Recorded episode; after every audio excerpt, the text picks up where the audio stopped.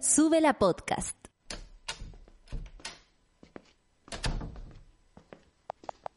Sonido listo. Pantalla completa. Batería cargada. En regiones, en el metro o fuera de Chile. Aquí comienza Sube la mañana. El día no parte sin café con nata junto a Natalia Valdebenito. Porque el nuevo Chile se construye con información y nuestros sueños. Advertencia. En este lugar nos reímos a pesar de todo.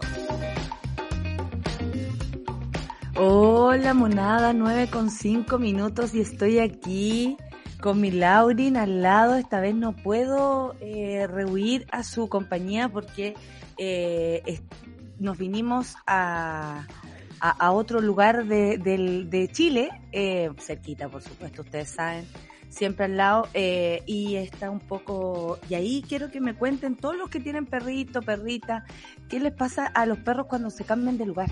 cuando cambian de, de, de, espacio físico, porque al parecer está muy hiperventilada, anoche no se quería quedar dormida, de hecho durmió muy poco, y, y quiere puro salir a descubrir. ¿Les pasa algo con el aire marino? Yo ayer pensaba así como, porque empezamos a, bajar, a llegar a la playa y fue así como, ¡oh!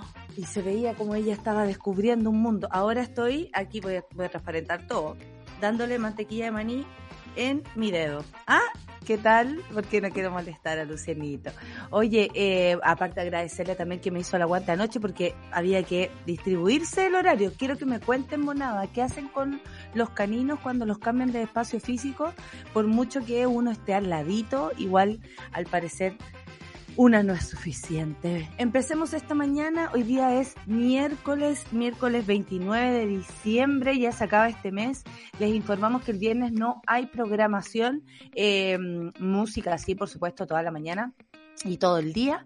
Pero, eh, miren, apareció Apareció. Va a estar así todo el rato. Atención, va a estar así todo el rato. Mi guachito. A ver, ya, eso. Metas aquí con escándalo.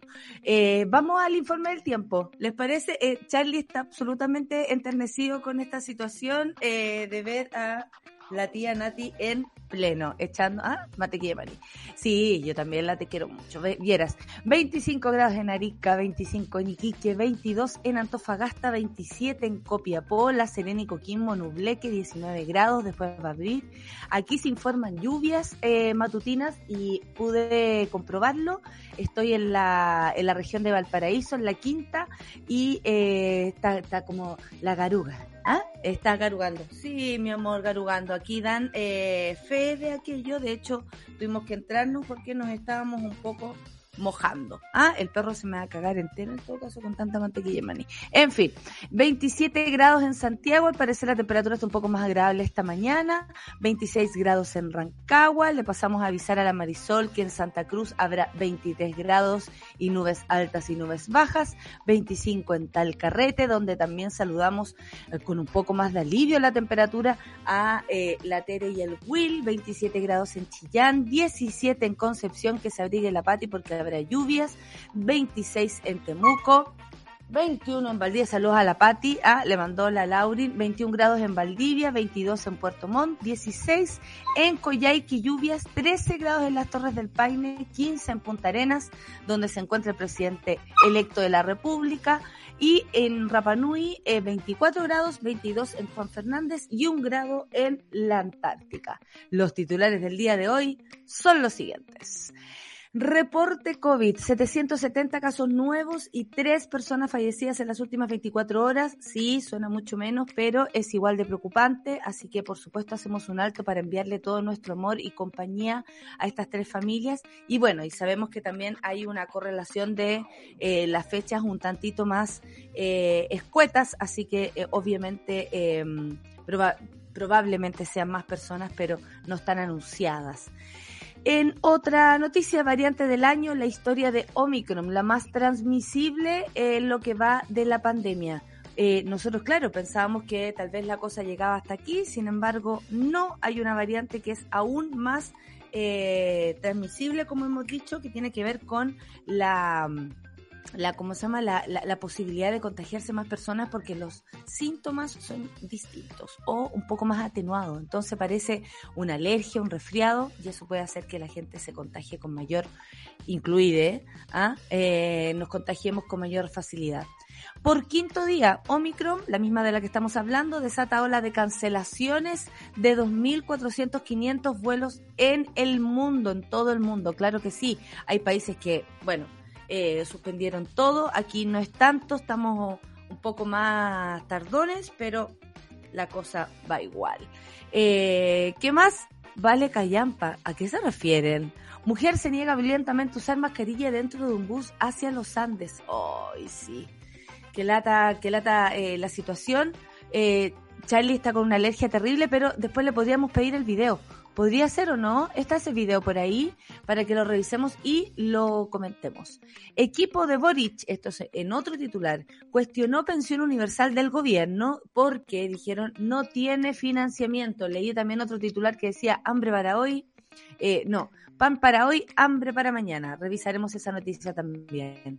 Siempre y sin excepción, estudiantes trans desde los 14 años podrán ser llamados por su nombre social. ¿Sabéis qué? Quiero conversar con el Charlie.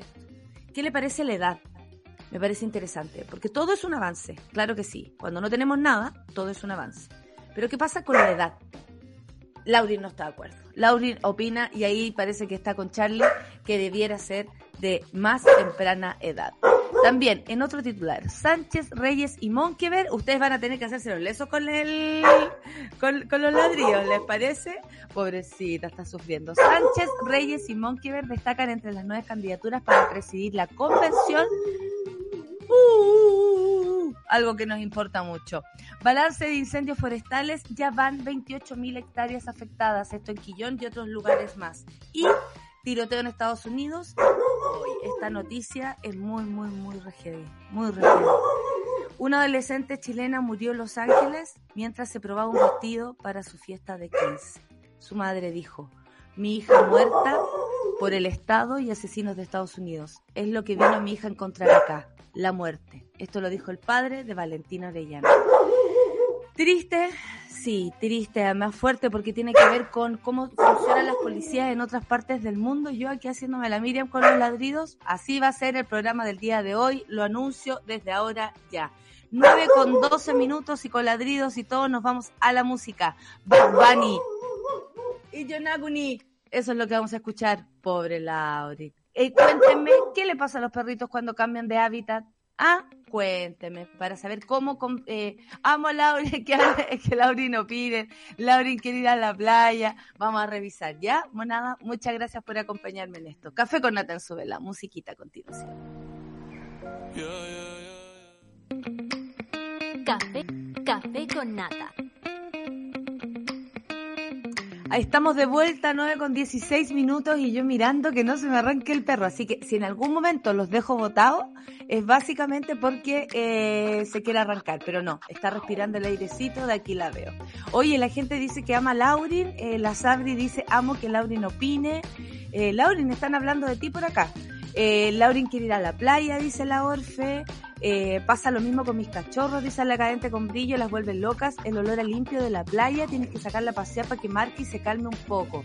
Sí, sí, créeme que ayer la sacamos. De hecho, llegamos muy tarde y la sacamos igual, pero está absolutamente eh, eh, loca con este aire marino. Si te fuiste a un lugar ruidoso para las fiestas, eh, no, no tanto, pero igual voy a tener que estar atenta con los fuegos artificiales. Me, complican los fuegos de artificio, ¿ah? La verdad es que eh, lo había pensado siempre como algo bien preocupante, tanto para personas con eh, con TEA, ¿cierto? Eh, que han dado muchas recomendaciones, pero también para los animalitos. Oye, eh, el Nacho Nacho anda por aquí, qué ternura, mira el pantallazo del Max, maravilloso, Max, no te puedo repitear, pero ahí estamos juntas. Eh, me gusta el día de Laurin Gil en la radio, dice Medalla, muchas gracias. Germán Enrique dice, es que a le gusta mucho el agua, imagínate mirando el mar, claro, no estamos mirando el mar, eso sí, nunca tanto cabres. gracias por Ay, ahí se sentó. Si lo que quiere es estar afuera. Está pero loca con eh, al aire libre. Buen día, monada, y todo sube la radio desde las seis esperando el café con nata. Pero hoy, hija, por favor, tanto rato que lleva esperando si nosotros siempre partimos a las nueve? ¿Qué más? Pasamos vergüenza con el extremo calor y ahora con la antivacuna. Cariños mona y buenos días. A los perros los cambios de lugar les producen mucha curiosidad. Tanto el olor nuevo, principalmente dale mantequilla de maní con algún juguete. Oh, ya me di vuelta ese, ese juego.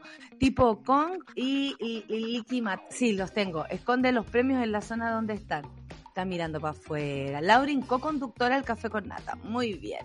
Eh, la Ja dice, nosotras llevamos a los perritos siempre una camita o la frazada que usan en la casa no fue suficiente. no fue suficiente. Laurin necesitaba más. Además, les dejamos nuestras mochilas o bolsos todo en el mismo lugar. Antes se me estresaban un poco, pero ahora están súper acostumbradas. Claro, esta es la primera vez de Laurin saliendo, entonces es probable que eh, la curiosidad la esté eh, absolutamente complicando. Pero ahora está muy tranquila eh, porque logró escapar un poco y está mirando hacia afuera, eh, respirando el aire. Sí, la tienen locas las, las gaviotas, todo. Lauren se quiere ir de vacaciones, no le pasa nada, nada. Llévale sus cosas, me refiero a su manta, lo tiene, su plato también. No va a extrañar nada. No, si no extraña. ¿Sabéis qué? tiene mucha curiosidad. Eso es lo que pasa. Es como el. Charlie dice que esto es como el documental de Nat pero con Lauren. Mira, el de Miguel Ángel se llama No a mí, no eso. Eso, qué nombre. Es que Laurin es parte del staff del día de hoy, opinóloga invitada, dice el Cris. Muchas gracias, Cris, por darle la bienvenida. La decadente brillo dice, amo que Laurin se manifieste con su vozarrón, amo, déjenla que se manifieste nomás en su intranquilidad por estar en un lugar que aún no explora. Eso es lo que está pasando.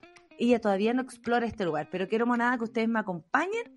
Eh, para cómo se va para vivir esta experiencia. Podríamos hacer una comunidad, dice el Sebastián, para compartirnos datos de lugares donde nos aceptan con perritos.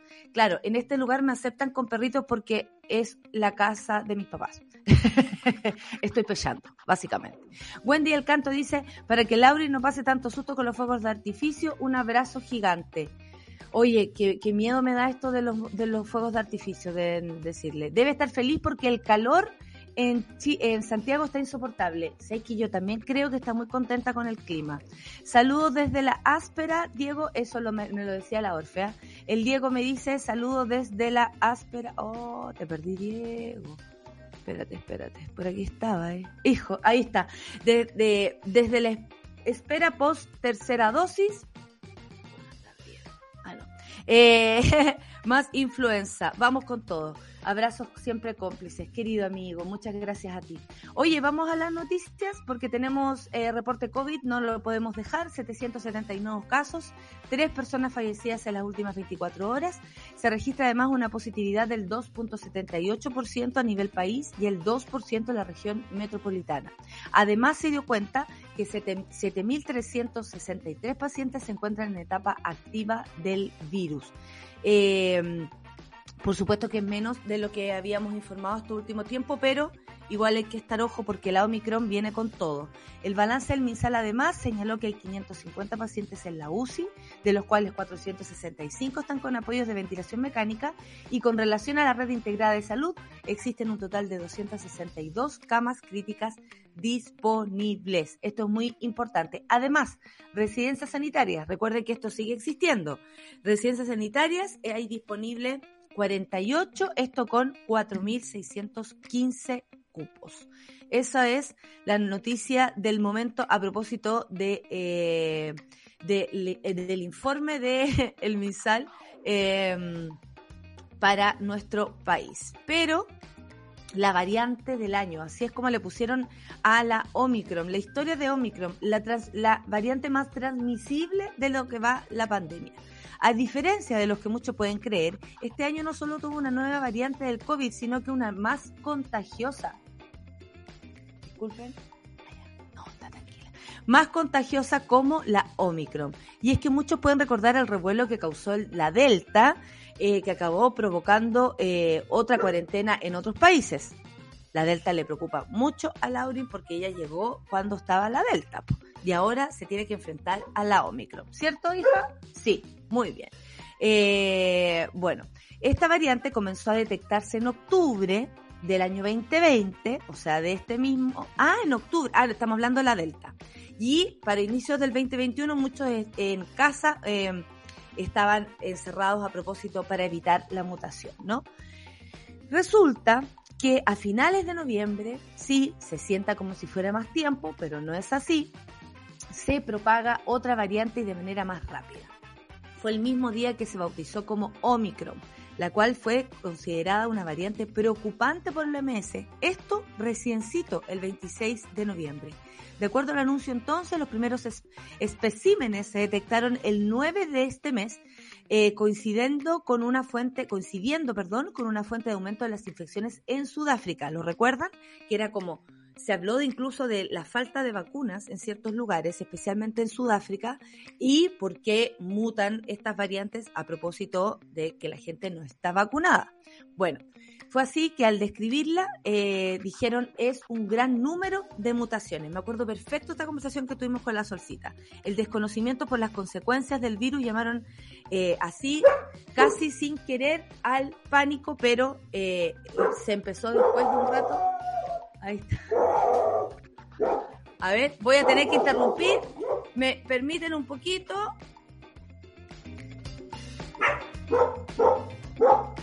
Eh, es que llegó el, el señor conserje, entonces se volvió un poco.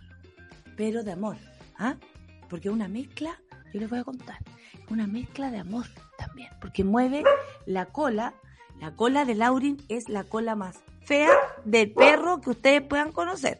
Es eterna y es como una trenza eh, y la mueve cuando hay mucho amor, la mueve así, como helicóptero. y ahora se está manifestando. Ya, Lauri, tranquila. Lauri Macarena. Así le digo yo para que se tranquilice. Es que yo no soy cero autoritaria, monada. Cero, cero.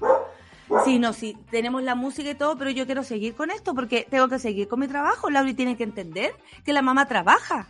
Lauri tiene que entender que la mamá trabaja. Sí, hija. Lauri Macarena, por favor. La mamá está trabajando.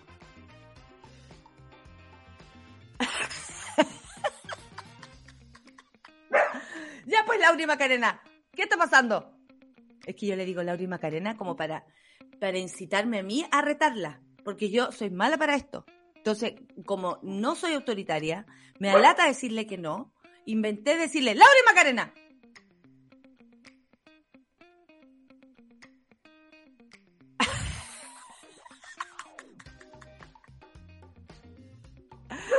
Veremos si funciona. Bueno, como les hablaba, la Omicron eh, en el mundo, eh, al principio no querían llamar al pánico, pero decían que habían muchas mutaciones y este gran número de mutaciones habían logrado convertir esta nueva variante. Bueno, el virus original que detuvo el mundo, se le suman también las variantes que, vivimos antes, la alfa, la beta, la gamma y la delta. Estas últimas, junto a la Omicron, son consideradas las más preocupantes por la OMS en la actualidad. Bueno, tres días después de que tuvieran el nombre concreto, la variante Omicron continuó alarmando a la OMS debido a su alto número de mutaciones del virus que le daban potencial de ser más resistente a la inmunización y ser más contagiosas. Es por eso que el llamado a vacunarse se intensificó, así como en otros países optaron por pausar sus aperturas de frontera, como lo hicieron Australia, por ejemplo, Filipinas y la ciudad de Hong Kong. Bueno, esta es la historia y resulta que debido a sus múltiples mutaciones, y por qué yo quiero llegar a este punto, y por qué me interesa tanto insistir pese a que Laura y Macarena se porte mal, porque hay que vacunarse. Esta es una de las razones por las cuales existe Omicron. La comunidad científica está preocupada de, de que esta nueva variante fuera inmune al proceso de inoculación, hecho que hasta el día de hoy se sigue investigando, porque ustedes saben que hemos aprendido con Gabriel León que está todo siempre en investigación. De todas formas, Angelique Coetzee es una de las doctoras que dio la alarma sobre la Omicron en Sudáfrica. Aseguró que se podía ver la diferencia entre vacunados y no vacunados. Eh, que acababan contagiados. Una semana después de la OMS aclaró algunos datos al respecto. Es probable que los vacunados y los que se han curado de COVID se infecten o se reinfecten. Bueno, hay mucha gente que se ha contagiado dos veces, ¿ah? dijo en su momento el director general de la OMS, don Tedros, llamando al cuidado por la preocupante eh, de esta nueva variante. Hasta el momento los estudios apuntan a que Omicron infectaría 70 veces más rápido que Delta, aunque no daría un cuadro sintomático grave.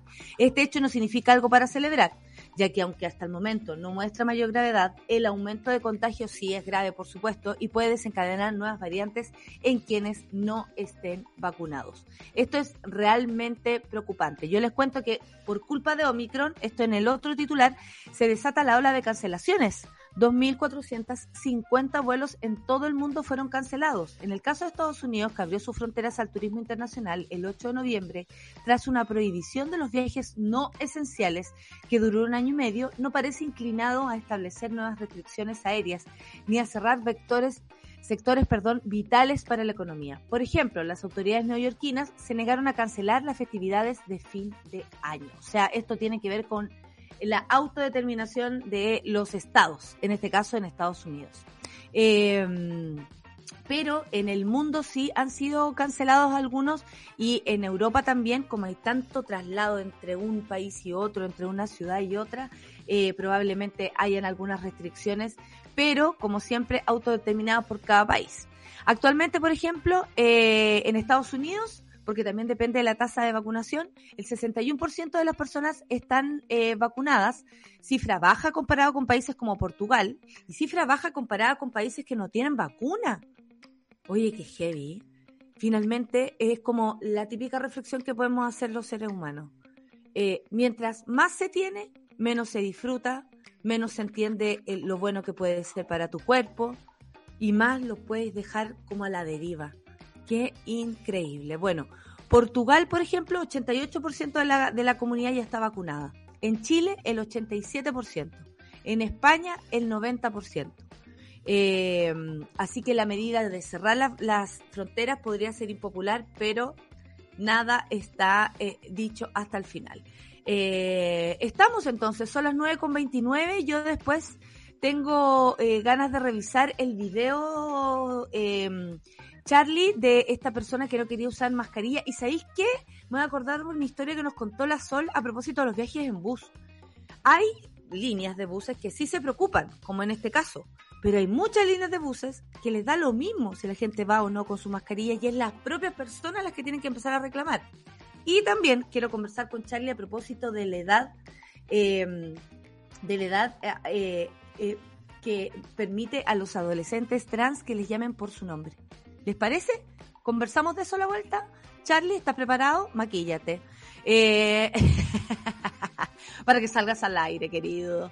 Oye, vamos a escuchar una canción que pedí yo. ¿Ah? No, pero esta no era. Bueno, no importa. Wet, wet, wet, love is all around. No sé si es. Voy a revisar si es la que yo pedí. Pues yo. Pero parece que no es esa. Me dejaron votar. ¿Qué onda, Paulo? ¿Qué onda? O sea, ya tengo problema con Laura y Macarena. Ahora yo pedí una canción y resulta que no está. Mira la luz que tengo, mira cómo se me ve la frente. En la frente yo podría escribir aquí las noticias, en esta frente. ¿Te das cuenta? Mi abuela siempre me ha dicho que yo soy muy afortunada por tener la frente amplia. No tengo idea por qué. Weas de, de vieja racista. Eso es, eso es Chile, país de abuelas racistas y clasistas. Sean como sean y vengan de donde vengan, ¿ah? Eso lo tengo claro. Porque no estamos hablando de una familia Pérez Abolengo. La mía no es Pérez Abolengo. Tengo pura frente nomás.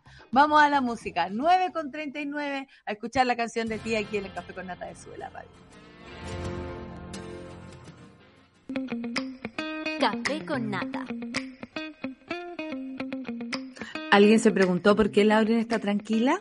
Porque me salieron a ayudar, porque si no, imposible. Oye, todos le tienen segundo nombre, ¿eh? Todos le tienen. Pelusa Antonia, se llama la perra de la Orfe. A la Ale Joaquina le gustó el tema, muchas gracias Paulo. Eh, la decadente dice, cree, le, le recordó la película Cuatro bodas y un funeral. Sí, po, es de esa, es de esa película. Oye, espérate que quiero leer los segundos nombres de sus perros. El Alonso Balonso me está haciendo eh, burla porque Laura Macarena no me hace caso. ¿ah? Toda la razón, Alonso. Oye, Wendy dice, Laura Macarena, todos les tenemos segundo nombre a los perros cuando los retamos. Yo me sumo. Uisepi Alejandro, Anaquín Alberto y Leia Macarena. Anaquín Alberto.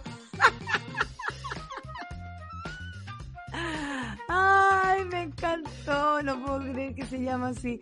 Eh, sí, estoy preocupada por los fuegos artificiales, pero la vamos a proteger, por supuesto. Nata dice que le haga un Instagram a la Laurin. Imposible, si con cueva eh, tomo el mío, imagínate. No, no podría. Cuéntenme si sus perros tienen segundo nombre, por favor. Yo es la única forma que he tenido para arreglármelas, para, para decirle, eh, para retarla. Porque no soy buena para retar.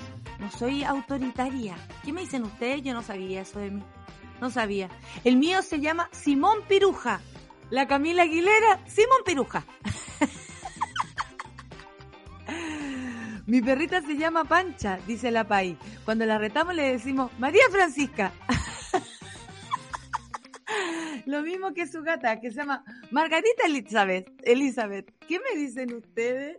Margarita Elizabeth, no, todos tienen segundo nombre. Eh, seguro eh, te queremos a ti y a Laura, muchas gracias. Adivina dónde está la Lauri. La Lauri lo pasa, lo pasa bien y lo pasa mal. Está muy sobreexcitada con, con este cambio de lugar. El Yes, la Yes dice, el mío se llama Diego Ritalín. es que era un loquillo, buena. Chino Alberto, el perro que cuida a veces, dice el Joker. La clona María, dice el bravo Cristian, también está por aquí.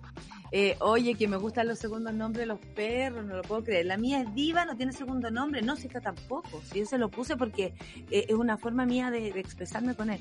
Solo es Maya, eh, como Cher o Madonna. Ah, la, la matrona Cloud. Sí, yo también, pues le puse Lauren, pero resulta que para retarla le inventé ese nombre. Oye, vamos con una noticia que ha estado dando vuelta que tiene que ver con una mujer que viajaba en bus hacia los Andes, esto en la región de Valparaíso, y se negó enérgicamente a usar mascarilla, pese a los requerimientos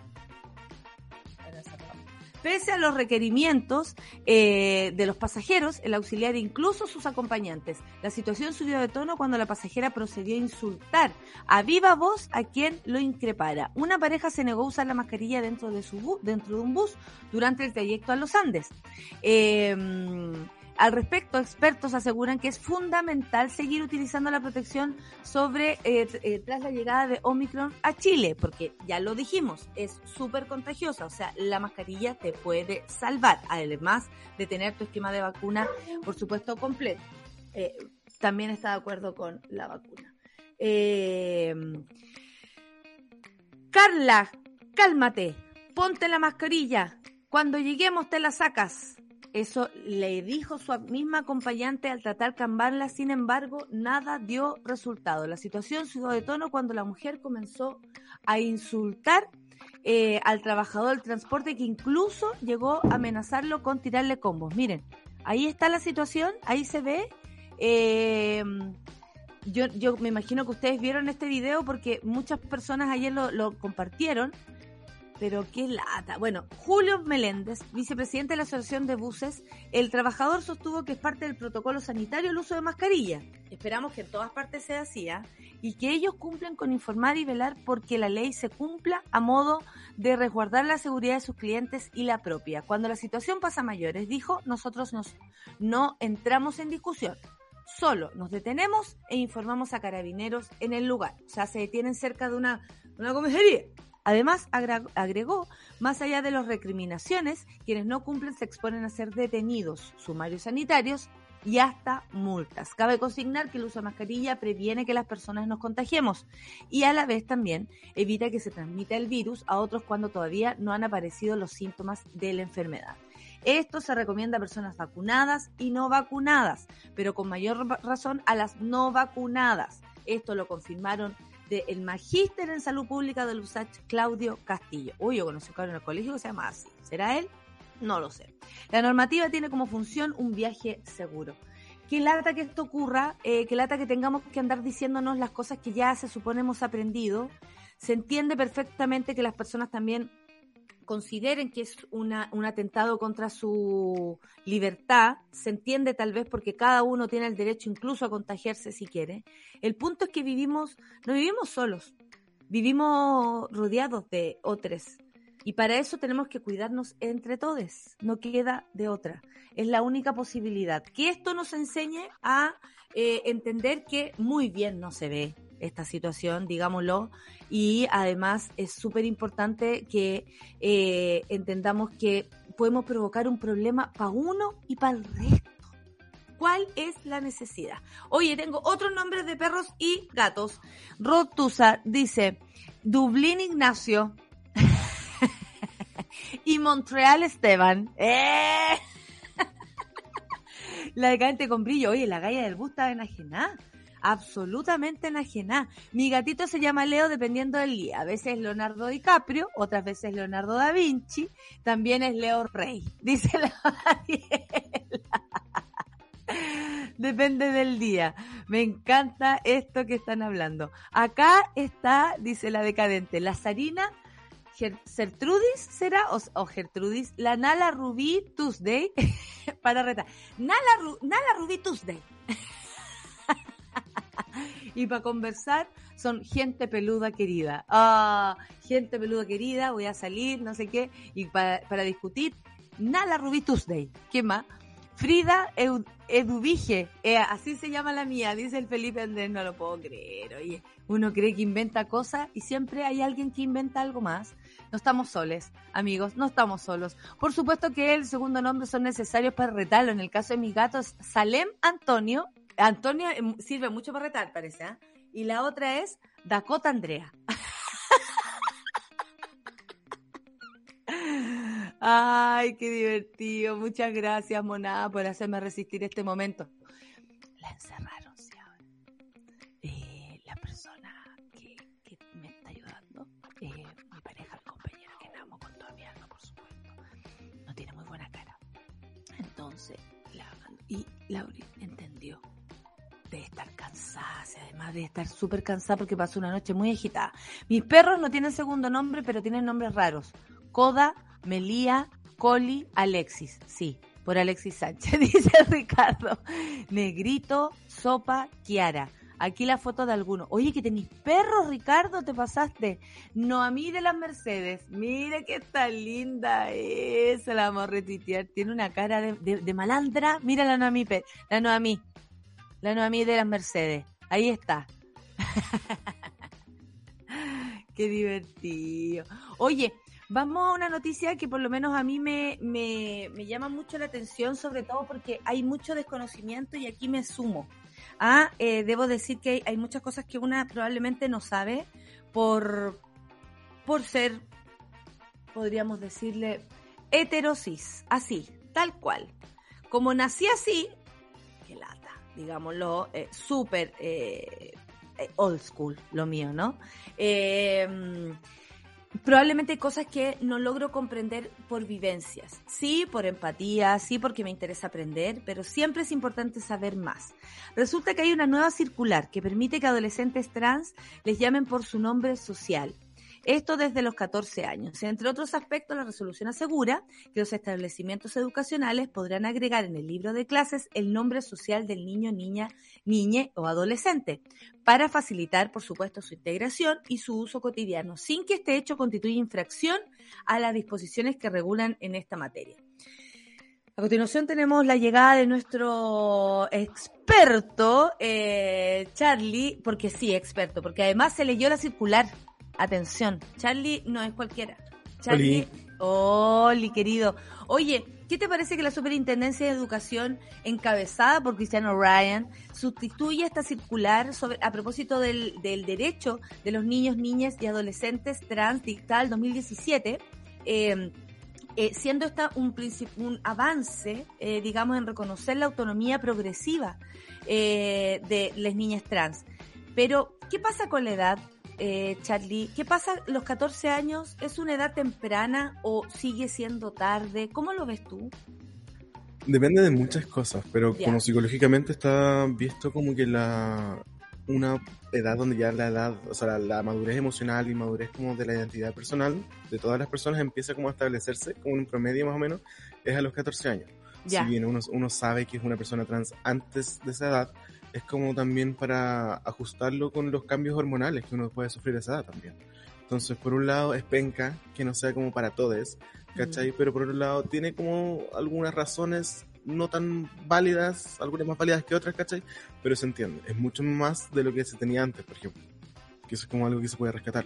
O sea, de hecho, habían problemas realmente graves en los colegios si alguien osaba en, o, o, un director decía, o, o un, no sé, en el consejo de profesores decían, sí, que lo vamos a aprobar, padres se podían eh, se molestaban o, daban algunas, no sé, decían algo, o eh, estos entes conservadores, pues amigo, también, que de pronto sienten que todo esto es pasar por encima de, de la educación, cuando es todo lo contrario, ¿no? No, es parte de la educación. Y pasó también en una graduación de octavo básico de un niño trans en un colegio de Osorno, que habían quedado acordados de palabra con funcionarios y con apoderados y toda la cuestión de respetar su nombre en la graduación.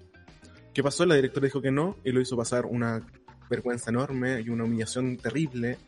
Que tu graduación no te traten por tu nombre, que tú lo pediste, acordaste, llegaste a acuerdos, ¿cachai? Tuviste la deferencia de decirle a la gente como, hola, respétame, ¿cachai? Y que no lo hagan es, absurdo, Eso también es, un rollo, ¿no? Como eh, yo, eh, y lo agradezco, al estar y, compartir con personas no binarias incluso, eh, cuando te dicen, mis pronombres son no sé, me ha tocado presentar, por ejemplo, animando. Y, y además, como tú dices, la deferencia, primero que todo, porque uno debiera preguntarlo también, por ejemplo, así como, disculpa, ¿cuáles son tus pronombres? Tal cual. Sí. Eh, ¿No es una pregunta que es invasiva? No, yo no la considero invasiva. Hay diferentes como sensibilidades o perspectivas al respecto pero yo no la encuentro sensible. Como si a mí me preguntan cuál es tu pronombre, lo considero bacán y me da como mucha más confianza en la persona a la que estoy hablando, ¿cachai?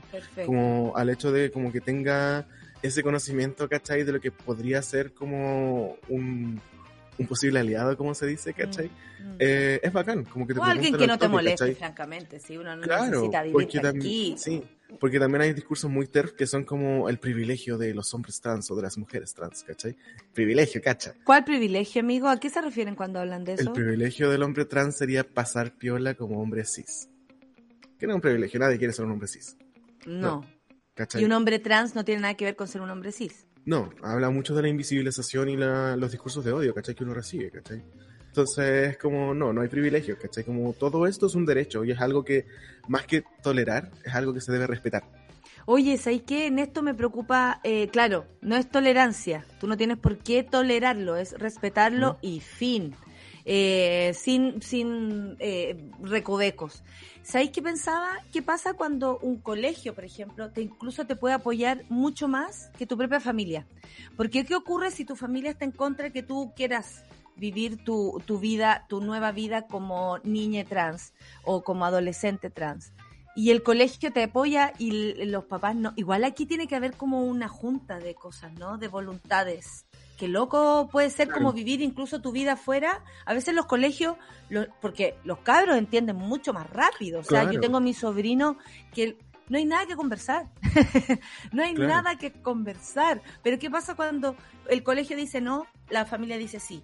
La familia dice no, el colegio dice sí. ¿Qué hacemos? ¿Cómo podríamos ayudar? Ahí hay que estar presente, depende mucho de la persona y el camino que quiere tomar, ¿cachai? Como eh, hay muchas etapas donde tú puedes como a tener un punto de quiebre tanto como una institución educacional, tu trabajo, tu familia, ¿cachai? La persona es la que tú puedes ayudar a esta persona a tomar esa decisión, ¿cachai? Apoyarla en el caso de que, no sé, se quiere ir de la casa, ¿cachai?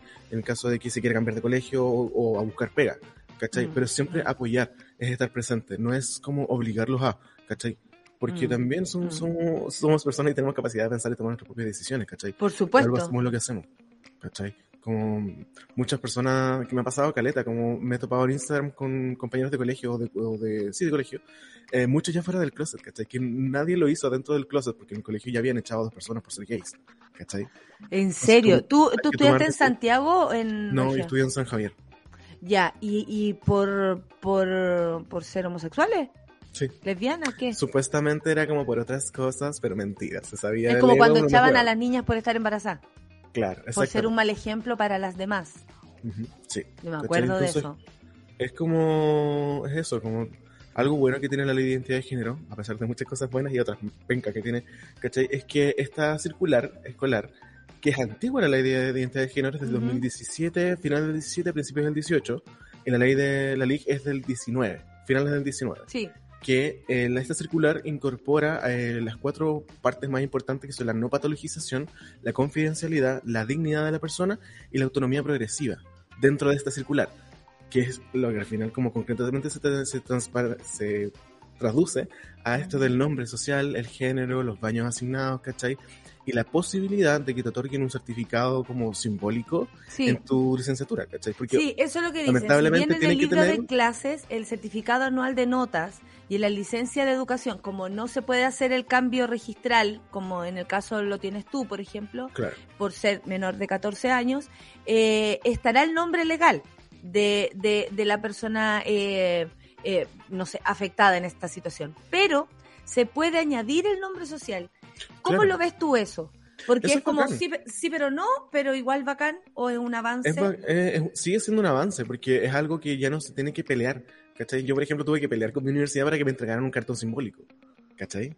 Lo recuerdo. Entonces acá ya no, como que tienes que decirlo como la, la universidad. El colegio debe tener esa, ese pensamiento más allá de lo que dice las reglas, ¿cachai? Como dar un poquito más, ¿cachai? Para tener unos cartones, como conseguirse algunos mismos como institucionales del propio colegio, más allá de las licencias, ¿cachai? Claro, y tenerlo para las fotos. El de, el, claro, este es el tuyo y este es como el otro, ¿cachai? Que después lo voy a tener que cambiar y que realmente no vale nada. Claro. Como un filo, lo vaya a tener como escondido en un closet, chaval. Oye, ¿y esto siempre va a depender de la voluntad de los colegios? Porque puede ser un mandato, pero también sabemos que sobre todo el origen conservador de muchas instituciones y sobre todo educacionales frenan, frenan los avances, ¿no? Y con mis hijos no te metas y toda esa locura. Porque me imagino que muchas familias con cabros de 14 años o menos que están absolutamente clarísimos de lo que son y quieren ser y, ven su futuro, eh, no son considerados como, no, tú eres muy chico. Que esa es una weá que nos pasaba a todos, ¿no? Como, no, tú eres muy chica para saber lo que tú quieres, tú eres muy chica para saber que no te gusta esto. ¿Cómo uno no va a saber que bueno, que no te gusta la matemática. Uno sabe que no es buena y no le gustan. Aunque tengáis 12 años, tú lo sabes. Hay cosas que uno sabe. Los niños siempre tratan de interpretar las cosas. Uno no es una persona así, me entra por un lado. Y, no, los cabros chicos codifican, hacen relación de una cosa con otra. ¿Qué pasa si un colegio se, se, se niega a hacer esto eh, siendo un mandato? Porque igual me imagino que la comunidad educativa ahí tiene que hacer un, un reseteo más o menos. Claro, ahí ya, es una circular del Ministerio de Educación, no es una circular independiente como que alguien le ganó una demanda a un colegio. Es para todos los colegios asociados al Ministerio de Educación que tienen que ser todos. Si no, no hay licencia, no es un colegio válido, la educación que se recibe no es la que debería, ¿cachai? Entonces, al ser esta una circular institucional eh, mundial, iba a decir, nacional, eh, debe ser respetada, ¿cachai? Si no, hay sanciones de por medio, ¿cachai? Es mm. como las circulares que se transmiten a través del Ministerio de Salud. Pero ¿cachai que es una pelea? Porque siempre va a ser una pelea hasta el, momento en que, está mi hijo eh, trans en el colegio no sé qué, yo estoy segura, en la casa le llamamos a Alberto, por ejemplo, él es Alberto para nuestras vidas, ya, ya está todo claro, resulta que el colegio dele, dele con como qué difícil debe ser, porque ahí hay un choque de, de, de ese aprendizaje que tenemos que tener de esa cercanía con, las cosas que hay que tener, ¿cachai? Eh, y las ganas, yo creo, de abrir un poco el corazón también. Es eso, hay que tener como, lamentablemente, eh, un par de fuerzas más de las normales o de las necesarias, ¿cachai?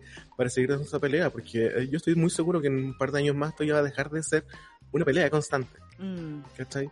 Porque hay que hacerla ahora para tener mañana algo mejor, ¿cachai? Como para que la gente que ya es más chica, ¿cachai? Como que no tenga que hacerlo. ¿Cachai? Lamentablemente estamos en esa generación, ¿cachai? Que hay que pelearla todo para tener derechos para los demás.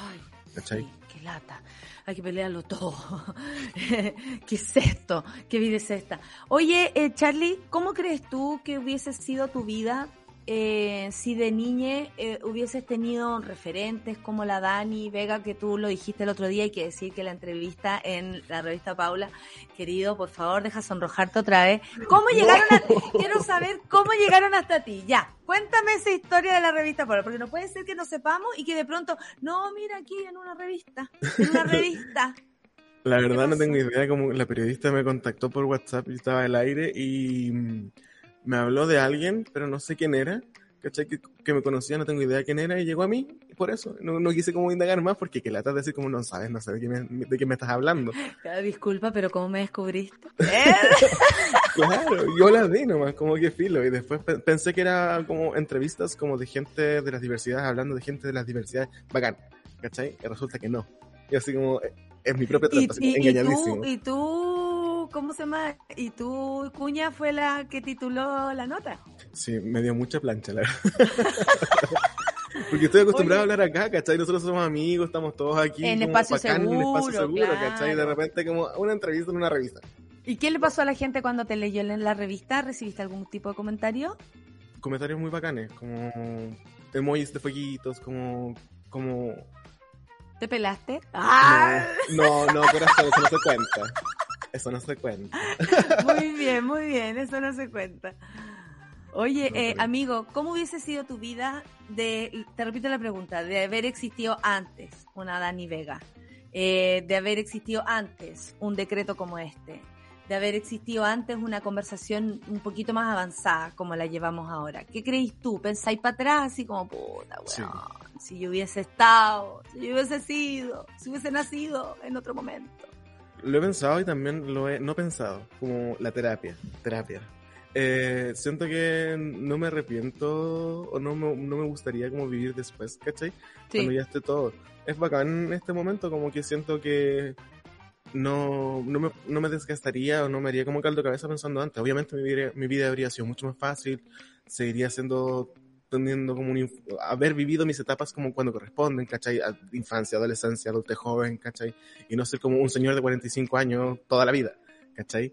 Eh, siento que no me desagrada estar vivo en este momento con estos tipos de luchas porque igual es valioso para los demás, ¿cachai? Como yo sé que puedo hacerlo, ¿cachai? Hay gente que en volar no puede hacerlo y esa gente mm. debería seguir en su ternura, seguir en su inocencia, seguir en, en esa dulzura de estar protegido, ¿cachai? Como no es, mm. no lo encuentro que sea como, obviamente es cansador, no, no que esté como romantizando la violencia ni ninguna de esas cosas, sino que es súper Ni la lucha, ni la lucha, claro. Es difícil, ¿cachai? Eh, pero es bacán estar viviendo la hora, ¿cachai? Estar, poder celebrar esos cambios, ¿cachai? Es bacán.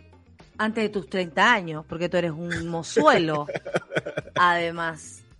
Mira, eh, ¿qué nivel tiene que llegar tu conservadurismo tonto que no puedes decirle el nombre que quiere una persona? Sí, eso yo lo esa negación, weón. O sea, si yo mañana me pongo Francisco, problema mío. Como que también tiene que ver con eso, ¿no? Que se veía en Cas, ponte tú los debates, como que a él no le gustaba que le dijeran José Antonio, como, hola, así se, o sea, eso, José. El Pepe así se siente, así, se, siente, caballero. Esa es la misma sensación que uno vive todos los días cuando tú, a alguien le niegan su derecho a la identidad, que es algo tan básico. Tú antes que nada eres tú, eres persona. Y si te, te niegan eso, ¿qué eres? ¿Cachai? No eres un sujeto de derecho. Nosotros fuimos recién vistos por el Estado en el 2019 con la ley de identidad de género. Antes yo no existía para el Estado. ¿Cachai? Antes yo solamente pagaba y se, pato, claro, yo era un enfermo, patologizaba todo, claro, claro. Que eso también es otra, es otra parte de, del mal que se le puede hacer a las personas tratándolas de enferma por cualquier cosa, como cuando una mujer habla mucho feminazi, está enferma, cuando una persona se manifiesta, está enfermo, eh, los colas es loca, eh, o sea, todo es considerado un paso más, eh, siendo que em, es tan importante de pronto entender lo, lo, lo hermoso cuando les molesta el, el, lenguaje inclusivo, por ejemplo. Eh, yo digo, ¿cómo les puede molestar si es, es, es sumar? Es sumar todos, todas y todes. Es una letra. ¿Qué te pasa? O sea, ¿cómo, ¿cómo no podéis sumar una letra a tu vocabulario? Cuando podéis sumar a veces huevas que uno se aprende y uno dice, ¿cómo mierda es esto? Bueno, súmale y además suma personas que jamás, nunca se habían sentido integradas en ningún relato. Y eso me parece súper importante. Charlie, el público como siempre está muy feliz de tenerte acá. Ahora ya eres muy famoso después de tu nota. Eh, vas a exponer en la, en, la ONU. Eh, ídolo, eres nuestro ídolo. Así que Charlie, muchas gracias porque además conversar esto... Eh, dialogarlo es la única manera también de entenderlo así profundamente. Paulo, nos vamos directo a la pausa. Nos vamos directo a la pausa, nos vamos sin música para recibir a nuestras invitadas. Eh, nos vamos directo a la pausilla. Yo despido a Charlie. Charlie, muchas gracias. No me dijo que chao, nada. Pero está ahí. Pero está ahí. Está nos aquí. Vemos. Eso. Y cae más ronco. ¿eh? cada vez más así el Charlie. Bueno, compadre, entonces ahora nos vamos a la canción, compadre.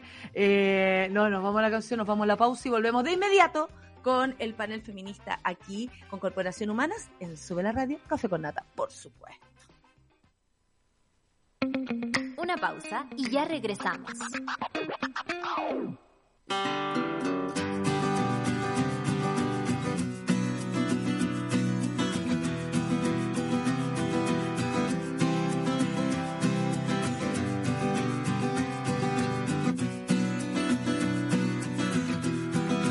Lo relevante de este programa, más allá de la capacitación, es la empleabilidad, que luego ellos puedan quedarse en esos lugares o en la red que integra este programa de gastronomía social para que puedan acceder a puestos de trabajo en el futuro. Estas son las típicas eh, acciones que son de win-win, porque vamos a poder tener acceso a jóvenes que van a estar capacitados con competencias, así que eso eh, lo valoramos mucho. Tengo buenas noticias, nuestro objetivo es generar empleos y en uno de los restaurantes de las 10 personas que están estudiando o formándose ya les han dado 6 empleos, o sea, 6 de 10. A mí se me ponen los pelos de punta porque finalmente es lo que ocurre. Chile es uno de sus próximos destinos confirmados y no te lo puedes perder. Gorilas en Movistar Arena, el 3 de mayo de 2022. 20% de descuento y preventa para clientes en tele el 16 y 17 de noviembre en puntoticket.com. Venta general el 18 de noviembre. Nos vemos el 3 de mayo para vivir un show de otro planeta. Gorilas en Chile. Colabora Didi. Para más información visita dgmedios.com. En Súbela, las mujeres nos tomamos la mañana para comentar lo que nos gusta, nos despierta y nos conmueve. Para conectarnos, informarnos y reírnos. Todas, todos y todes.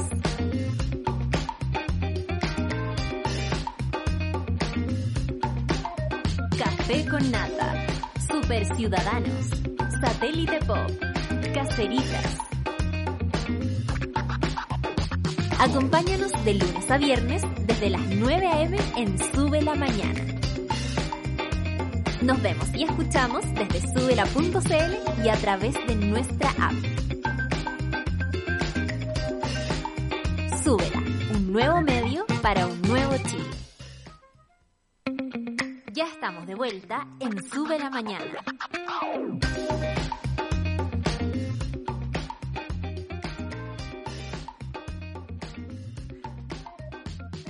10 con 4 minutos. Estoy acá, sí, estoy acá. 10 con 4 minutos. Y les tengo que contar que después del café con nata viene Super Ciudadanos con Rayen Araya. Ahí se me está uniendo la Claudia. La voy a silenciar un poquito.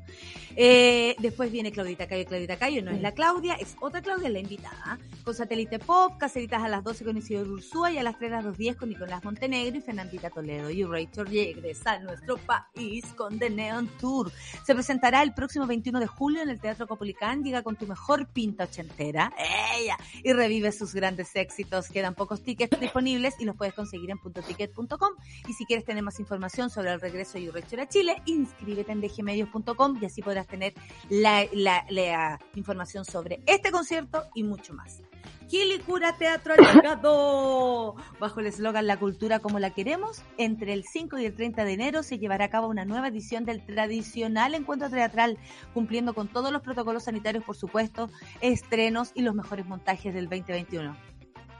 Adivinen qué va a estar se presentarán de manera abierta y con acceso liderado. Más encima, Quilicura van a poder ver gratis fea, con enfoque feminista y preocupación por la diversidad, la ecología y los adultos mayores. El próximo miércoles 5 de enero comienza Quilicura Teatro Juan Radrigán 2022 y como siempre le damos la bienvenida a Quilicura Teatro y a la Municipalidad de Quilicura y a la Corporación Cultural de Quilicura a nuestro café con nata. Y además, esta Navidad Coca-Cola te invitó a vivir la magia de verdad, a reencontrarnos con los que queremos y volver a abrazarnos y a tener largas conversaciones alrededor de la mesa. Yo lo viví así, mi Navidad fue tranquila, la Navidad desde siempre, por supuesto, con una Coca-Colita. Son las 10 con 6 y nos vamos al panel feminista con grandes invitadas el día de hoy para hablar también de un tema muy importante y hacer un recuento. Eh, un recuento otra vez triste, pero siempre hay que hablarlo y hablarlo fuerte. Así que nos vamos directamente al panel feminista aquí en el Café con Nata de Suela Radio con Corporación Maras. Ya nos movilizamos para impulsar un montón de cambios. En este año decisivo seguimos siendo protagonistas. El panel feminista de Café con Nata es presentado por Corporación Humanas y el Observatorio de Género y Equidad. Nada sin nosotras.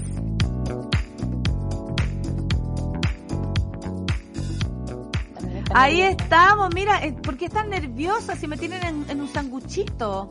Estoy con Claudia Neira Oportus y Paula Silva Terreros, fundación, ellas son de la Fundación contra el Femicidio con eh, Javier en la memoria y la coordinadora 19 de diciembre, que este año 19 de diciembre, coincidentemente con las elecciones, se conmemoraban dos años, ¿no? Del femicidio, contra el femicidio aquí en Chile.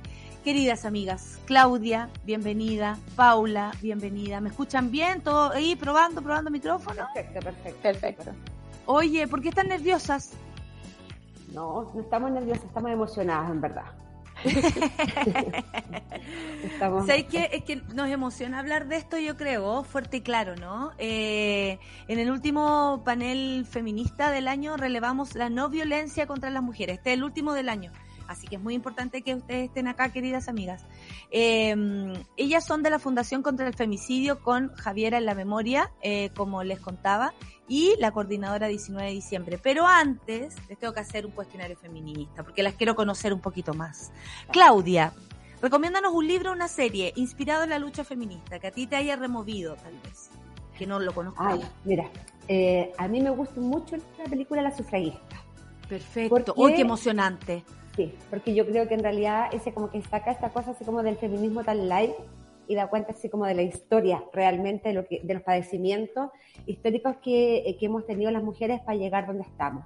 Pero tengo un amor que estoy descubriendo ahora intensamente, que no hay una película como tal, pero hay cosas como en YouTube, que es La Rosa Luxemburgo, que me tiene así, pero amándola, y se las recomiendo porque de verdad que es de una potencia. Ella no se declara feminista, pero, pero eh, es la base, es una parte importante de la base. Qué maravilla cuando uno vuelve a buscar así de pronto videos de y los de Rosa Luxemburgo son impactantes, tienes toda la razón para revisar. Muchas gracias eh, Claudia. Paula, ¿a qué mujer hay que ponerle atención según tú? Por lo que está haciendo, por su trabajo, por lo que hizo, mujer que no conozcamos, eh, una, una, una precedente, no sé, lo que tú quieras. Bueno, una de mis ídolas y de las ídolas de toda la gente de la coordinadora es nuestra Jennifer Ilustra, que es una integrante de la coordinadora que tiene 21 añitos. 21. Y es seca. Eh, ya a sus 21 años ya tiene una carrera de ilustración. Eh, ha ilustrado libros, ha ilustrado lo que se le ocurra y sus, dibujos siempre tienen como una fuerza súper especial. Eh, siempre habla de feminismo, siempre habla de pobreza, siempre habla de contingencia social y eso nos gusta mucho. Y bueno, obvio, la gran Pía Barros, que está haciendo cursos de verano, por si acaso, por si a alguna le interesa. Oh, qué interesante. Y la Pía de, eh, está haciendo cursos de, literatura, de lectura. Sí, hacen, con Asterión hacen mm. cursos de verano y después hacen cursos durante el año. La Pía sobre todo hace microcuentos, que es algo que... Y qué maravilla conocer a Pía también. O sea, como un plus, ¿no? Eh, una de las grandes de nuestro país. Y a las dos, las dos, si pensaron o no, una frase o una cita feminista que hayan ustedes, se les haya salido del alma o la hayan leído por ahí. Eh, ¿empieza, ¿Empieza la Clau? Ay, las mujeres somos ah. tan... ¿Quién empieza? ¿Tú o yo? En cambio, si hubiesen dos hombres, estarían... Bueno, yo creo. ya, Claudia. Eh, también dos. Es que hay una frase que no me, acuerdo, no me puedo acordar, pero cuando la escuché me enamoré y me acuerdo como la mitad. Que es esta que dice algo así como: desde que nos encontramos no nos soltamos más. ¿eh? Que a mí me da como una confianza, así como cuando estoy en del feminismo, así como: no, sí, vamos todas, aquí vamos todas. Esa, esa me, me, gusta mucho. ¿Y a ti, Paula? Ah, sí. Eh, bueno, yo lo tuve que estudiar. Esto lo, lo consulté con, con, con eh, Las Javieras, que es una colectiva de teatro con la que actúo. Y eh, las Javieras siempre usan una frase que, que, yo creo que expresa mucho este trabajo feminista de, de hacer redes dentro, redes de mujeres, redes de apoyo que es una frase de Silvia Federici que dice, la mejor forma de resistencia a la violencia no es enfrentarla sola, es juntarnos, crear formas de vida y reproducción más colectivas. fortalecer nuestros vínculos y así verdaderamente crear una red de resistencia que ponga fin a toda esta masacre. a propósito, mira, nos vamos directamente de lo que acabas de decir al tema, ¿no? Porque dos años de la conmemoración, este 19 de diciembre, cuéntenos la historia, la historia del 19 de diciembre, para que las personas también eh, vayamos ampliando y considerando este día como parte ya de nuestra vida, creo. Sí, mira, el, el 19 de diciembre, bueno, el primer 19 de diciembre fue el 19 de diciembre de 2005, que fue, es una fecha muy importante para nosotras porque es la fecha en que un gran femicida mm. eh, estuvo a punto de matar a nuestra Claudia Neira, que está acá, que es una mujer luchadora incansable. Y en ese, en ese femicidio frustrado mató a la hija de ambos, Javiera Neira Portus, Em, en lo que claramente nosotras eh, catalogamos como castigo femicida. Y desde esa fecha, eh, muchas agrupaciones feministas empezaron a conmemorar el 19 de diciembre, cada año. Entonces nuestro trabajo fue bien fácil, entre comillas, porque lo que nosotras hicimos fue tomar esta fecha que ya estaba un poco instaurada y eh, sociabilizarla más, que se supiera más de qué se trataba y por qué era necesario tener un día contra el femicidio. Oye, eh, imposible no pasar por preguntarle a la Claudia cómo es participar, dar una entrevista, estar aquí esta mañana, dar cara, levantarse. Em, ¿Cómo es para ti, Claudia? Bueno, eh, es muy interesante lo que tú señalabas hace rato acerca de cómo de pelearse la palabra. Cada vez que nos hacen esta pregunta es como que inmediatamente las compañeras la coordinadora saben que yo guardo silencio y va otra como en representación, ¿no? como para el tema del, relato, algo mm. no conversado, sino que nace naturalmente porque claramente se trata de una experiencia brutal, brutal donde yo perdí a mi hija Javiera de seis años, que fue asesinada a mi presencia, y donde yo quedé muerta harto tiempo también, ¿no? Em, pero felizmente, felizmente en medio de, toda esa brutalidad y adversidad, eh, yo venía participando del, movimiento feminista escaso de aquella época, esto ocurrió en el año 2005, y eso facilitó y permitió que las compañeras feministas inmediatamente estuvieran, estuvieran en la causa, estuvieran comprometidas, salieron la misma noche, el 19, a manifestarse al lugar donde había ocurrido el femicidio, que me acompañaron en un juicio que fue no tan prolongado como los de ahora, pero dos años con compañeras fuera de los tribunales, apoyando, levantando el 19, que tenían una consigna que se llamaba como en la calle sin permiso, el 19 en la calle sin permiso. Mm. Incluso durante los meses de juicio se salía todos los 19 a las 19. Entonces fue como un, un tremendo eh, apoyo. Eso, eso en realidad como que facilitó eh, mucho el poder llevar, si es que uno pudiera decir que esto se puede llevar, ¿no?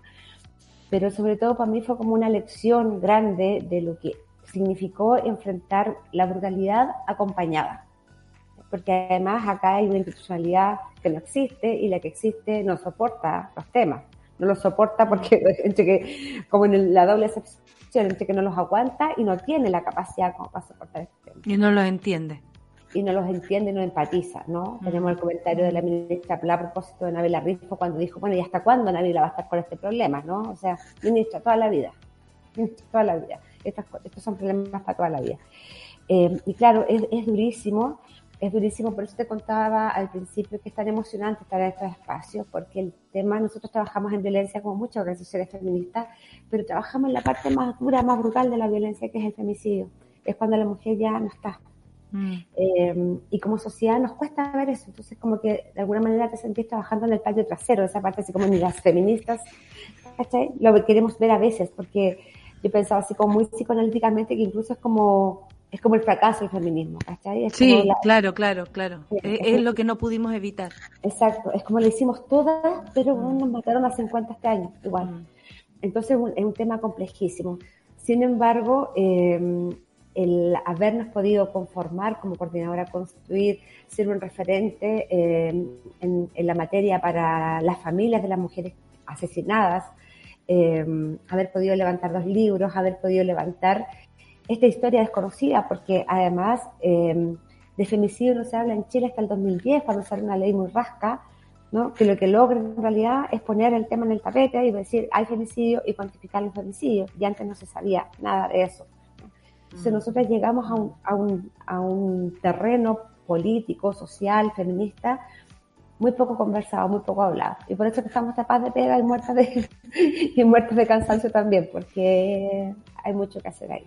Oye, eso, cuéntenos qué hay que hacer, porque, mm, eh, mm, bueno, me pasan muchas cosas al escucharte, Claudia, al escucharle a las dos, eh, porque se nota primero también, como dices tú, la complicidad de las compañeras de inmediato, eh, al, al, al no tener que ser tú la que responda a la pregunta, pero también em, creo que hemos conocido nuevas formas de relacionarnos, que de, nuevas formas de llevar el poder, nuevas formas de tomar decisiones, de tomarnos la palabra, por ejemplo, porque nos gusta escucharnos las unas a las otras.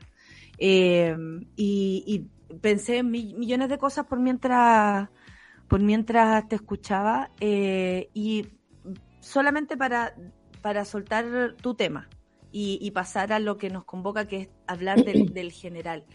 Eh, ¿Cómo puede una mujer, y aquí yo creo que explica muchas cosas, cómo pueden las diversidades, cómo pueden las personas que sufren, cómo pudieron las mujeres, por ejemplo, eh, eh, madres de detenidos desaparecidos, ¿cierto? Que uno siempre se pregunta, ¿cómo dan cara? ¿Cómo dar, estás acá, Claudia?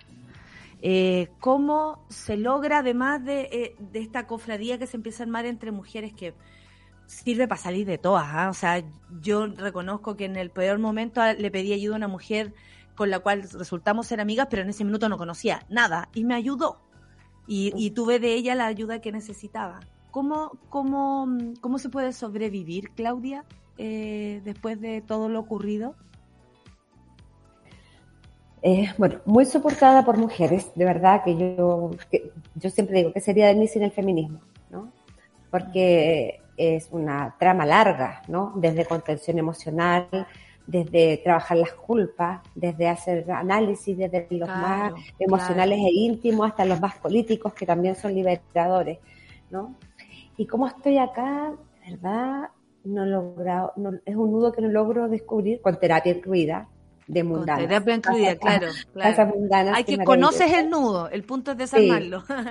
Sí, conozco el nudo, no sé, yo creo que en algún momento quedé viva, o sea, yo quedé viva, no, yo sobreviví el femicidio, quedé viva una vida que no agradecí porque Javier había muerto de la peor forma. Y lo que sí tengo claro es que en algún momento de esa sobrevivencia decidí vivir, copillas, bien. Así como decir, no, yo no voy a vivir acostado con la depre, llorando, solándome los modos con esta cuestión, no. Si yo vivo, así como que me paro y voy para adelante y voy con fuerza y voy con ganas y me apropio de la risa, ¿cachai? Y me apropio de la vida y, y, lo, intento, se trato de ser súper coherente en, en ese cuento. Y, bueno, y hacerlo también al interior de la coordinadora es un paraíso, pues, porque en realidad eh, es un espacio muy fraterno, de mucho amor. Trabajamos también muy cerca de la agrupación de familiares de víctimas de femicidio. También hemos generado complicidades, afecto, y en realidad el afecto, el amor, realmente es como bien parecido a la palabra vida. Po. Me quedo con eso. Heavy, eh, heavy Claudia. Eh, correría abrazarte en este mismo momento, así que nos vamos a abrazar en, en prométemelo ya, Paula, a ti también, ya, a ti también. Oye, Paula, eh, el 26 de diciembre del 2021 en Chile se registra o aparece un registro, eh, porque siempre tenemos la duda si es más, ¿cierto? Eh, siempre tenemos la duda, como hay un registro, es como el MinSal, un registro de unas cosas, un registro de otra, pero al parecer no nos dan el nombre, el número total. De todas maneras, es impactante. 43 femicidios consumados. 158 femicidios frustrados. Eh, este año, según ustedes, según sus conversaciones, según la coordinadora, según todo lo que ustedes han aprendido, eh, ¿cuál podría ser como el resultado, así como en una palabra? ¿Qué, se nos viene con el 2021? ¿Qué pasó? Eh, ¿Provocó la pandemia algo también en esto? ¿Cambió las cosas? ¿Cómo lo ven?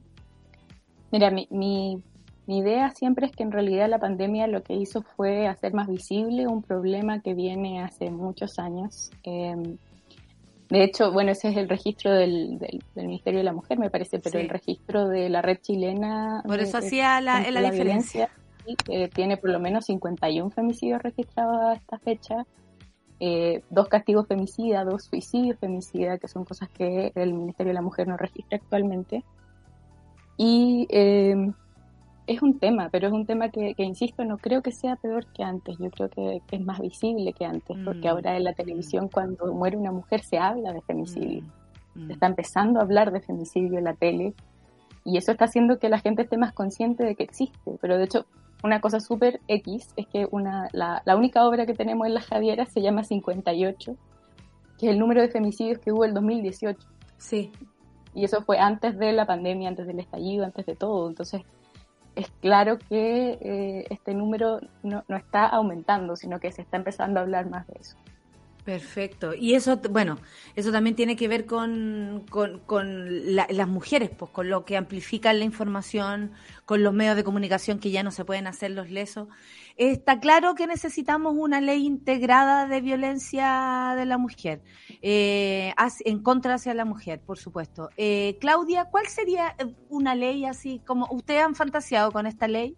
Porque Ah, está la ley Gabriela, siempre con casos, ¿cierto? Como en un momento se quiso la ley Antonia, que tiene que ver con el femicidio, o sea, con el suicidio provocado por eh, situaciones eh, cercanas, incluso al femicidio, a la muerte, defenderse, salir arrancando, no tengo idea.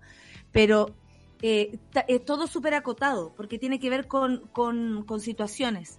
Pero, ¿cuál sería la ley, según tú, Claudia, que podría, por ejemplo, hacernos sentir más protegidas? Porque uno siente hoy que no está protegida, que nos protegemos por esto, por ustedes, por agrupaciones, porque la mujer entre nosotras nos pasamos los números, están las abogadas, están las profesoras, están las, las, las matronas, están, o sea, cada vez nos agrupamos, ¿cierto? Y nos organizamos, pero necesitamos una ley integral. Se habla mucho de esto, ¿no? Lo venimos diciendo hace rato y ahora también es motivo como de entrevistas, sí, queremos una ley integral.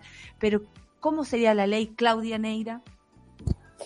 Mira, eh, sí, pues nosotros hemos fantaseado, sí, hemos bloqueado por el tema como, como de la ley, porque ahí está ingresada, hay un proyecto de ley ingresado que tiene los siete primeros artículos que son como una maravilla. Tú los mirás y decís, este es el país que yo quiero país que está cumpliendo sus compromisos internacionales, ah, que está ah, de la manito con el derecho internacional. Que, que es como verdaderas garantías ¿no? para una vida libre de violencia. Pero en cuanto la ley empieza a caminar, en todo su articulado empieza como a retractarse, empieza como a relativizar, entonces empieza como, podrá, como el servicio médico legal podrá resguardar las pruebas en la medida que, entonces, como que o, lo hicieron dos personas, o la primera parte la hizo alguien que quería esto, y después el Ministerio de Hacienda le dijo, ¿sabes qué, Lolita? No hay recursos, así que vamos a tratar de hacer lo que se pueda. Ah. Y, y, si te fijas, las leyes además tienen como el nombre, la ley Gabriela, la ley Antonia, porque son leyes que de alguna manera son como de iniciativa popular, ¿no? Siempre claro, una figura legal, pero han sido impulsadas por las, por las familias. O sea, a nosotros nos parece que esto debería ser solo un cuerpo normativo, donde aglutinar, incluso el 19 de diciembre debería estar incorporado como el Día contra el Femicidio en esa, en esa misma ley, que sea como una ley integral y que sea una ley con presupuestos. Y yo creo que la mejor ley es una ley con presupuesto. No puede ser que nosotros no tengamos medidas cautelares o, que a nosotras nos maten con medidas cautelares. Hay un estudio de la red chilena donde dice que las mujeres se demoran mucho tiempo en denunciar la violencia. Una vez que la denuncian, son asesinadas dentro de los 60 días siguientes, con medidas cautelares, porque el femicida es cuando se asusta, se ve atrapado y mata. Claro, claro. Claro, entonces, y nosotros conversábamos cuando estábamos tramitando la, ley del 19 con la senadora Adriana Muñoz, nos decía que ella había presentado una ley de medidas cautelares de, de las... Control eh, telemático del control telemático hace como 20 años y no pasaba nada porque en realidad no había presupuesto. O sea, ¿cómo no va a haber presupuesto para una pulsera? ¿Cómo va a haber un Estado que no se hace cargo que está cautelando a una mujer? O sea, ya cayó el peso del Estado porque entendió que esta mujer estaba en peligro y la matan y el Estado desaparece. Y el Estado no se hace responsable. Además. Claro. No se hace responsable. Nosotros estamos trabajando en un estudio muy, muy pequeño sobre medidas cautelares eh, entre el año 2015 y el año 2020, y los jueces, teniendo la facultad, teniendo la norma, por ejemplo, que les permite regular la relación de los hijos y las hijas, ¿no? ¿Mm? eh, que es un tremendo problema en medio de la situación de violencia porque la mujer arranca con el cabro chico, el otro la demanda que no la deja ver, por supuesto que la castiga con la pensión de alimentos, etcétera, y los tribunales de garantía tienen la posibilidad de decir, en la medida cautelar, usted además de alejarse de esta mujer, además de dejar de joderla, además de someterse a terapia, además usted paga provisionalmente los alimentos, usted va a ver a esta guaguita en la casa de la abuelita de don, de don Pedro, para estar lejos de ella, y además el cuidado personal de la guagua va a radicar en esta señora que es la más sanita dentro, dentro de todo. Y en estos cinco años ninguna medida cautelar se en favor de los niños y las niñas. Entonces, los tribunales dicen, medida de alejamiento, ¿qué posibilidad hay de resguardar la medida de alejamiento? Que pase un carro, ninguno, no hay ninguno. Entonces, cuando se habla de cautela, aquí se habla mentirosamente de cautela. A la Javiera la mataron con una medida cautelar de por medio, porque, porque el tribunal estimó que el femicida tenía, era, era una mala pareja. Pero eso no le quitaba su, su rol de buen padre. Entonces, eh, y no se hizo cargo de la relación directa y regular. Entonces el, tribunal dijo... Este, o sea, no se entiende que una mala pareja pueda ser además un riesgo para cualquier persona, en el fondo. De hecho, generalmente la, postura es como al revés, así como, es que eso no lo hace mal padre. ¿Cachai? Es como decir, bueno, o sea, si está amenazando de muerte la madre. Pero si somos un, uno, un todo. O sea, obvio. Oye, que, bueno, qué, qué bueno que ustedes están acá también para hacernos eh, más vívida esta, esta información que de pronto, oye, las mujeres, oye, si las mujeres han avanzado, oye, ¿cuánto han avanzado? Me, me, pregunta así, eh, pero hemos avanzado y yo no sé para qué lado estamos avanzando. De, de, para el lado, para atrás, pero para adelante no, porque lo que queremos es mucho más. Nosotras queremos todo y no vamos a parar hasta conseguirlo todo. Y ahí yo creo que estamos, y las tres hacemos así, estamos súper de acuerdo. Oye, Paula, eh, estuvimos a puertas de eh, que nos gobernara un nazi estábamos todas con la hemorroide, digámoslo, porque exactamente... Yo lloré. ¿Ah? Yo lloré después de la primera vez. Lloraba, lloraba, sí, yo lloré mucho porque no entendía, yo decía Chile, Chile se odia a sí mismo, no entendía mucho. Y ahora tenemos la posibilidad de, de fantasear también con un nuevo ministerio, ¿Qué, podría ser el ministerio? ¿Cachai? Que siempre nos preguntamos esto porque hasta el minuto nos queda como cosmético. Cuando, eh, a, propósito que habláis de Isabel Pla, cuando decía nosotros aquí acompañando, ¿qué sacáis con acompañar a las víctimas? Tienes que evitar que esa víctima sea una víctima. Eh, yo decía, puro compañía, pura compañía, no sirve de nada, aquí estamos con la madre, aquí estamos, ¿de qué mierda me sirve eso? De nada. Yo, desde el otro lado de la pantalla, ustedes se imaginarán, eh, volviéndome loca. ¿Qué, queremos de un ministerio? Como para que también eh, la monada que nos está escuchando entienda qué podemos esperar de un ministerio de la mujer. Sí, en principio que se trabaje en programas de prevención, que es lo más importante, eh, que son programas difíciles, que son programas eh, multicausales, que tienen que estudiarse bien para lograrse y que el actual ministerio no está realizando. Mm.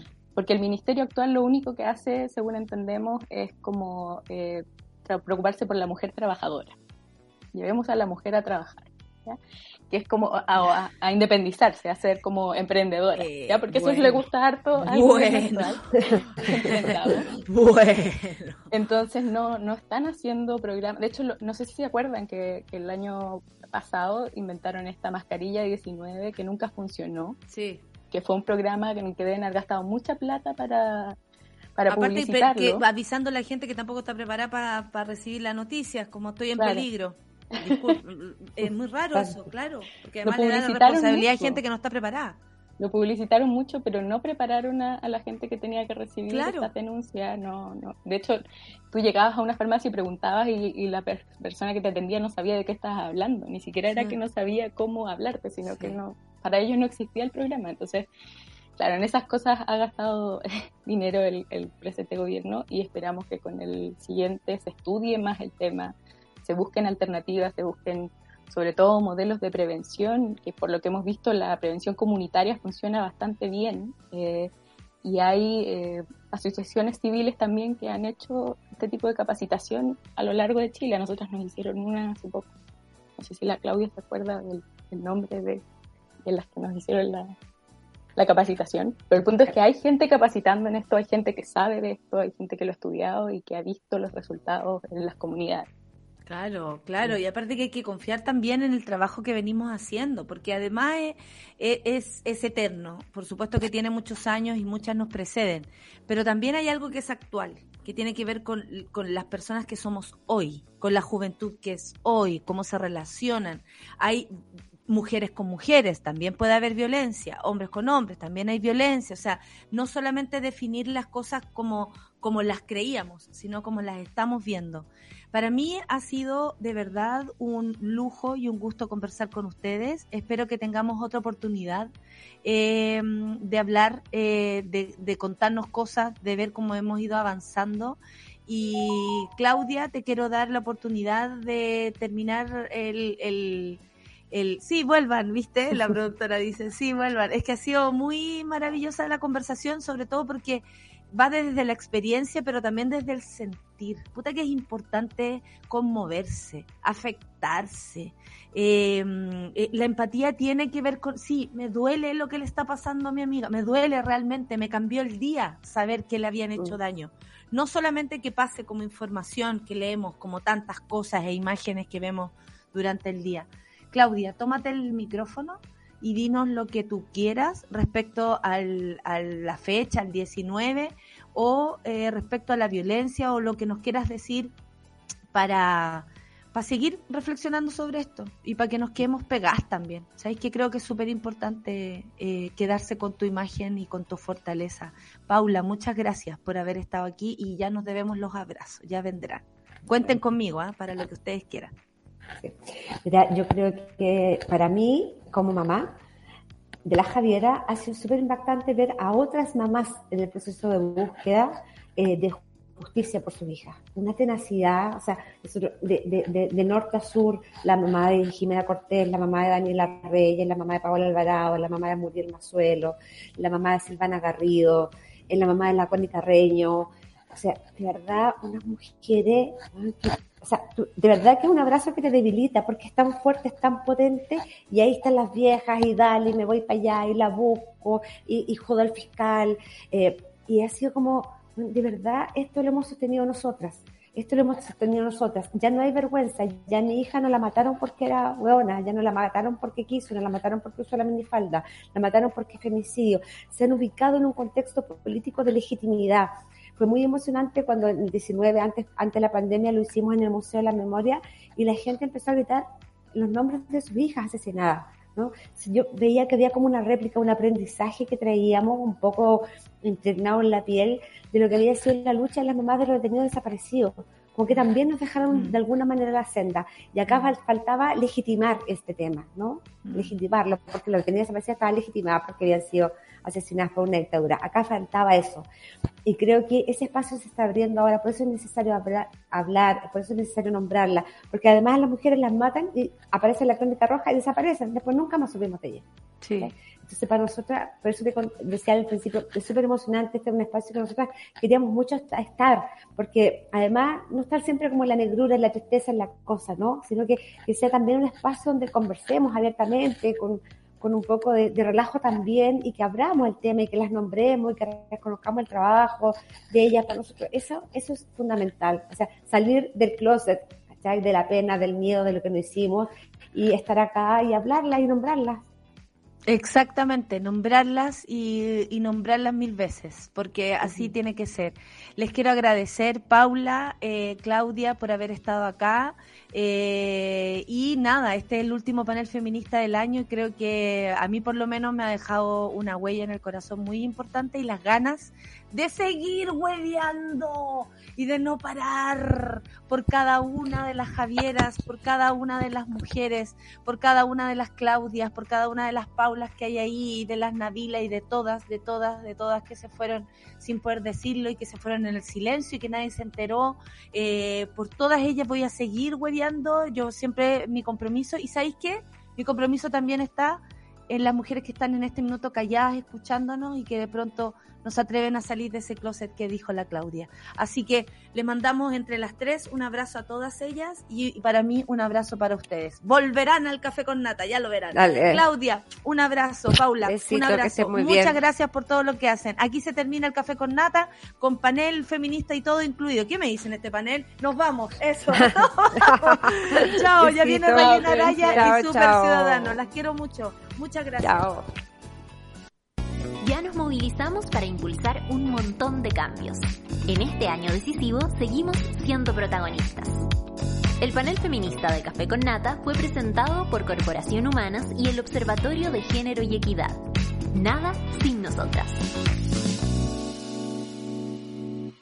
Eso fue Café con Nata junto a Natalia Valdebenito. Tu dosis para partir el día informado y muerto de la risa. Revisa este y otros capítulos en subela.cl o en nuestra app.